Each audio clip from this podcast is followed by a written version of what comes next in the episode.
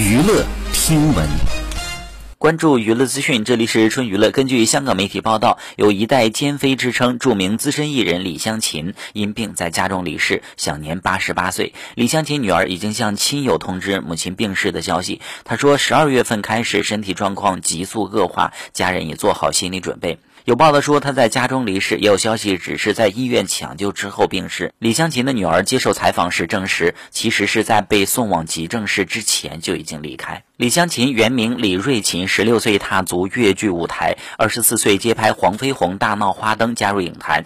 由于擅演西宫娘娘、奸妃等角色而闯出名堂，并主演过上百部的电影，包括《倚天屠龙记》《家有喜事》《花田喜事》等经典角色。好，以上就是本期内容，喜欢请多多关注，持续为您发布最新娱乐资讯。